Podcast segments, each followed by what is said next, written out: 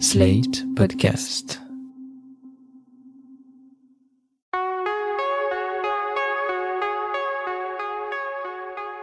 Je m'appelle Thomas Messias, je suis un homme blanc, cisgenre, hétérosexuel, et le 18 janvier 2021, j'ai pleuré à chaudes larmes. Vous écoutez Mansplaining épisode 105, Jean-Pierre Bacry, l'ancien macho qui sut se poser les bonnes questions. Un podcast slate.fr.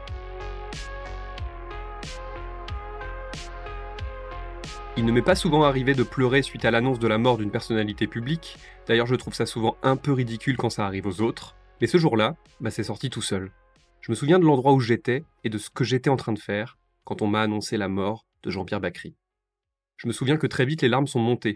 Elles sont montées parce que ce jour-là, j'ai perdu l'un des seuls hommes dont je puisse dire qu'il a été un modèle pour moi. C'est difficile de trouver des modèles, et d'ailleurs on n'en a pas forcément besoin. Mais quand on cherche une ligne directrice pour son existence, c'est quand même assez appréciable d'avoir quelqu'un à qui se référer. Dans la vie, depuis de nombreuses années, je me demande souvent ce que ferait ou ce que dirait Jean-Pierre Bacry à ma place. Ça m'aide régulièrement à prendre des décisions. Non pas que je pense que Bacry soit l'homme parfait. Il a dû, comme tout le monde, dire des trucs dont on aurait pu se passer, ou avoir des comportements qu'il a regrettés par la suite. Et en fait, je trouve ça extrêmement libérateur d'avoir un modèle imparfait. Quelqu'un qui soit capable de dire qu'il a fait et dit des conneries, que ça se reproduira probablement, mais qu'il a juste envie d'essayer d'être cohérent avec les valeurs auxquelles il croit et qu'il défend. Dis donc, j'ai un doute là. On peut baisser un peu le son de cette crétinerie, qu'on puisse discuter un petit peu. Entre êtres humains, on peut échanger des idées quand même, non? Non. Vraiment, ce week-end, c'est à qui sera le plus fuyant. Personne ne regarde plus personne. Comme s'il n'y avait pas assez de bordel Bon, bah alors en tant qu'être humain, je t'écoute. Et, et pourtant, je suis claqué. Parfois, tu vois, je, je me demande si ce serait pas beaucoup plus simple si euh, j'étais homosexuel. Alors bon, là, autre chose. Ouais. Oui, vous, vous m'avez l'air beaucoup plus adulte hein, sur le plan sentimental. En tout cas, c'est l'impression que tu me donnes. Je t'ai jamais vu vraiment torturé par un problème de couple, toi.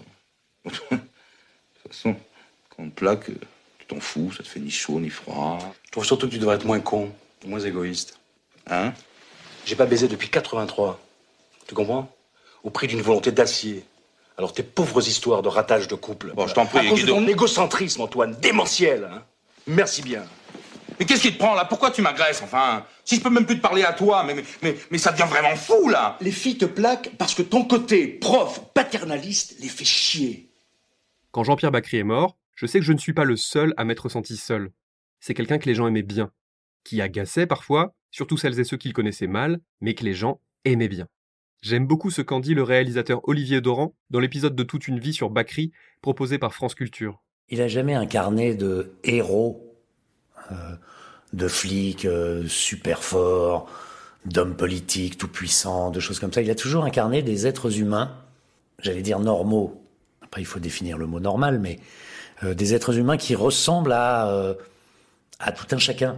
Même quand il faisait un flic, que ce soit dans dans Subway, que ce soit dans un papillon sur l'épaule avec euh, avec Lino Ventura, c'est toujours, en fait, c'est d'abord un homme avec sa part de de faiblesse et de médiocrité qu'on a tous euh, par moment en nous, et c'est aussi pour ça, d'ailleurs, qu'on se reconnaissait, je crois, enfin que les gens se reconnaissaient autant en lui, c'est qu'il essayait pas de faire le l'acteur américain. Vraiment, il voulait incarner des êtres humains qu'on puisse euh, accepter et considérer comme vrais. Il y a vraiment cette idée de l'homme ne voulant pas se placer au-dessus de la mêlée, ne voulant pas se prétendre mieux que les autres. Essayer d'être un homme meilleur que la moyenne, oui.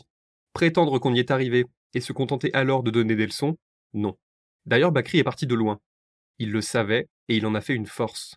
Toujours dans l'émission de France Culture, écoutez Sam Carman, un ami de 50 ans, décrire le grand voyage effectué par Jean-Pierre Bacry.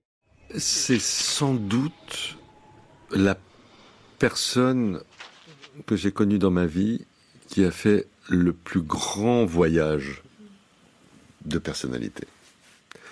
Il est arrivé euh, à Bleur, euh, de sa côte d'Azur, là, comme ça, euh, avec, avec ses petites chemises machin, sa chaîne en or, à, à draguer les filles et à se croire le roi du monde.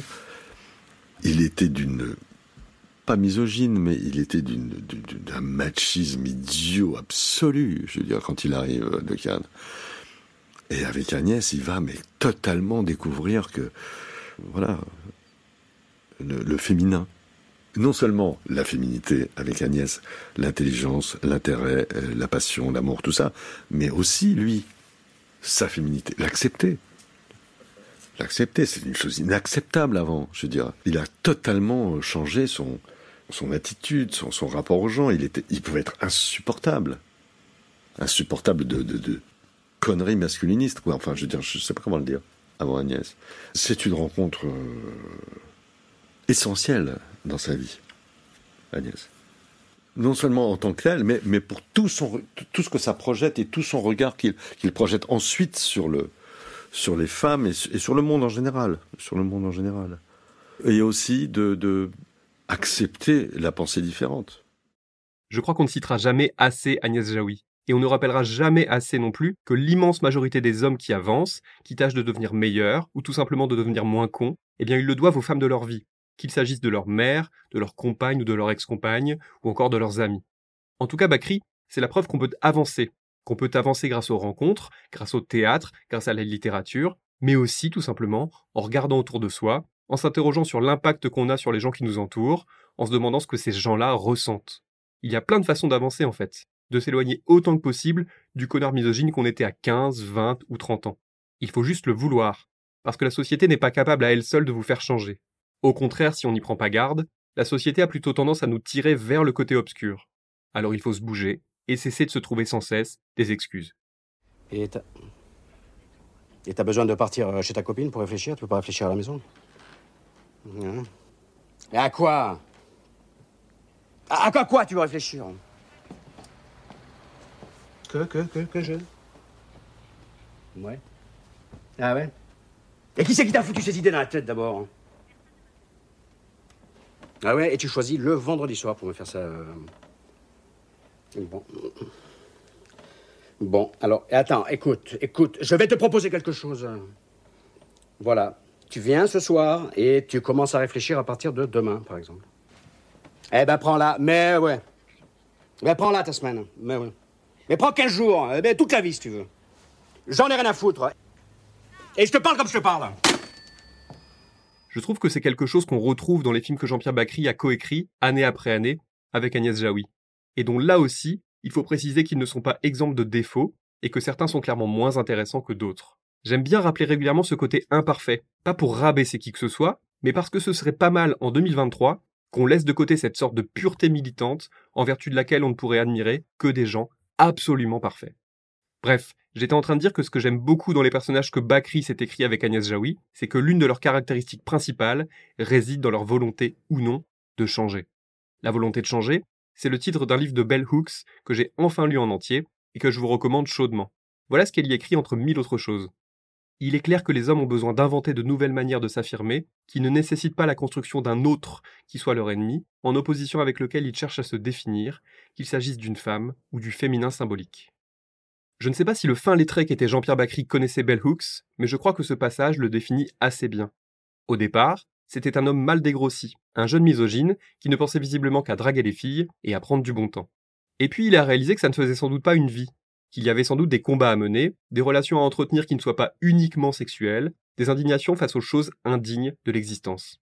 Bacry s'est demandé ce qui lui permettait d'être libre, il s'est demandé pourquoi tout le monde n'était pas aussi libre que lui, il s'en est ému publiquement, mais surtout, il a décidé d'en faire des films et des pièces.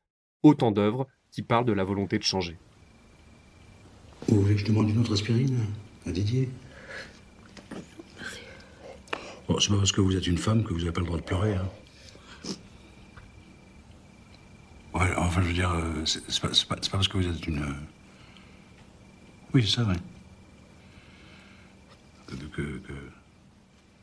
Le personnage le plus emblématique de tout cela, peut-être le plus complexe aussi, c'est Castella, le chef d'entreprise à moustache, qui l'interprète dans Le goût des autres, le premier film réalisé par Agnès Jaoui.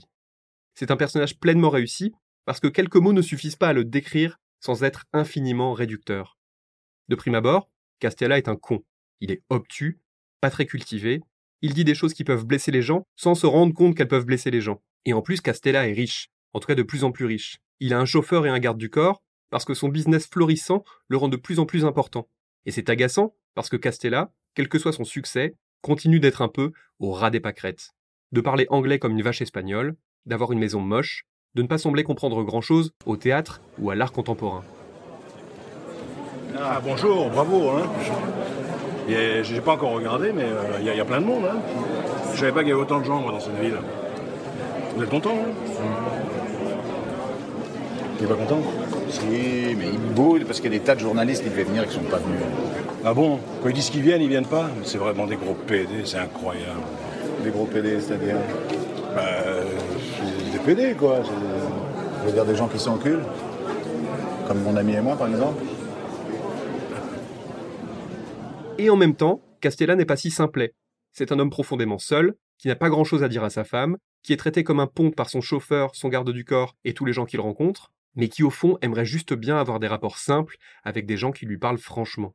C'est un type qui est là où il en est parce qu'il a tout fait pour y être et qui semble maintenant se demander s'il est vraiment à sa place. C'est un mec qui voudrait s'élever intellectuellement et qui fait cet effort-là en apprenant l'anglais, en allant voir du théâtre, en voulant investir dans l'art, mais comme il part de loin, eh bien il nous semble ridicule. Et surtout, il semble vouloir faire tout ça pour les mauvaises raisons, juste pour être bien vu. Alors que finalement, qu'est-ce qui nous dit qu'il ne fait pas ça parce que ça lui fait envie? Moi, je vais pas vous déranger longtemps. Il faut que je vous parle de quelque chose qui me tracasse. Je me sens un peu. Je me sens responsable. Enfin voilà. Euh, je sais que vous comptez mettre une grosse somme d'argent dans une peinture, une Mhm. fresque pour l'entrée de votre usine. Ouais. Ça me regarde pas évidemment, mais comme ce sont des gens que je vous ai présentés, je. Je, je me sens mal à l'aise, je, me sens responsable. Enfin, pour être clair, j'ai l'impression que vous êtes en train de vous faire, euh, disons, abuser. quoi. J'en ai parlé à Antoine, et bien qu'il me dise le contraire, j'ai franchement l'impression que euh, est en train de profiter de vos, sentiments, de, vo- de votre sympathie pour moi. Je sais pas. Mais- Attendez, je, comprends pas là. Il, profite de, mes sentiments pour vous, euh, c'est-à-dire. J'aime ces peintures, euh, je les achète, euh, voilà, c'est tout. Je, je vois pas où est le problème. Ah bon, bah, d'accord. C'est pour ça que vous êtes venu. Oui. Et vous, vous pensiez que je les achetais pourquoi Vous pensiez que c'était pour vous plaire C'est ça? Pour me faire euh, bien voir Bah, je sais pas, peut-être. Vous n'avez pas imaginé une minute que ça pouvait être euh, par goût? C'est l'opinion que vous avez de moi. Vous inquiétez pas, c'est par goût. Et même si ça vous paraît incroyable, hein, pas pour vous plaire. Vous plaire, vous m'avez déjà expliqué que c'était même pas la peine d'y penser, j'ai très bien compris. C'est le genre de choses que même moi j'arrive à comprendre.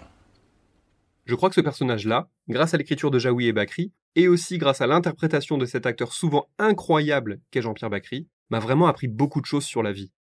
Il m'a appris à essayer de ne pas juger trop vite, même si c'est encore quelque chose que je fais beaucoup. Il m'a appris que toute personne était plus complexe qu'en apparence, qu'il ne faut pas toujours trouver de bonnes excuses aux gens pour leur mauvais comportement, mais qu'il y a quand même bien souvent des facteurs qui permettent de les expliquer.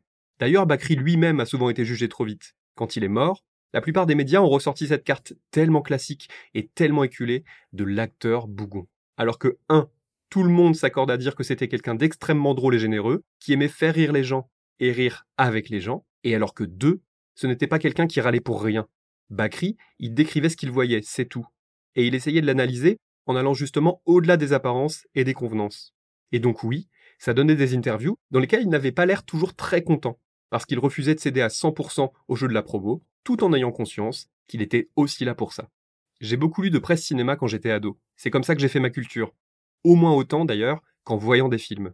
Je peux vous dire que les interviews de Jean-Pierre Bacry et ou Agnès Jaoui ont toujours fait partie des plus intéressantes, parce qu'il s'y passait toujours quelque chose, parce que ça questionnait les hommes, les femmes, les rapports de pouvoir, les émotions, les sentiments, parce que ça disait, il y a plus de 20 ans, qu'on a le droit d'être en colère ou de pleurer, qu'on soit un homme ou qu'on soit une femme. Ça n'a l'air de rien, mais c'était encore plus rare que maintenant de lire ce genre de choses dans la presse traditionnelle. D'ailleurs, Bakri qui pleure, c'est l'un de mes grands souvenirs de cinéma. Ça se passe à la fin des Sentiments, le film de Noémie Lovski, et c'est si beau. On voit son personnage réaliser qu'il vient peut-être de vivre parmi les plus beaux moments de sa vie, mais que c'est terminé désormais. Je crois que j'ai un peu pleuré comme ça le jour où j'ai appris que Jean-Pierre Bacry est mort, parce que j'ai pris conscience qu'il allait falloir faire sans son regard sur le monde. parce que mon seul modèle ou presque n'était soudain plus là pour me dire quoi faire. C'était Mansplaining. N'hésitez pas à vous abonner au podcast sur votre plateforme favorite, à mettre des cœurs et des étoiles, et à laisser des commentaires. Vous pouvez aussi écrire à mansplaining.slate.fr ou nous contacter via le compte Instagram Mansplaining Podcast. Mansplaining est un podcast de Thomas Messias, produit et réalisé par Slate.fr, sous la direction de Christophe Caron et Benjamin Septem-Ours. Réalisation et montage, Mona Delahaye. Bonne année 2023 à vous toutes et vous tous qui m'écoutez, et à dans 15 jours pour l'épisode 106.